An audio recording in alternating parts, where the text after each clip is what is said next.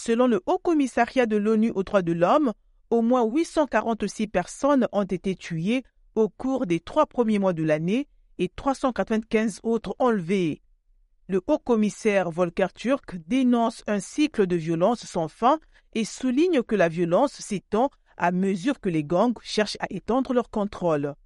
Des zones de la capitale, auparavant considérées comme sûres, comme Kinskov et Pétionville et le département de l'Artibonite, sont désormais touchées.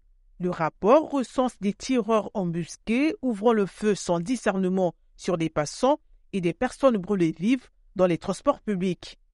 Le rapport signale aussi l'émergence de groupes d'autodéfense appelés brigades de vigilance pour lutter contre les gangs. Ces groupes qui pratiquent les lynchages collectifs ont entraîné la mort d'au moins 75 personnes, dont 66 membres de gangs.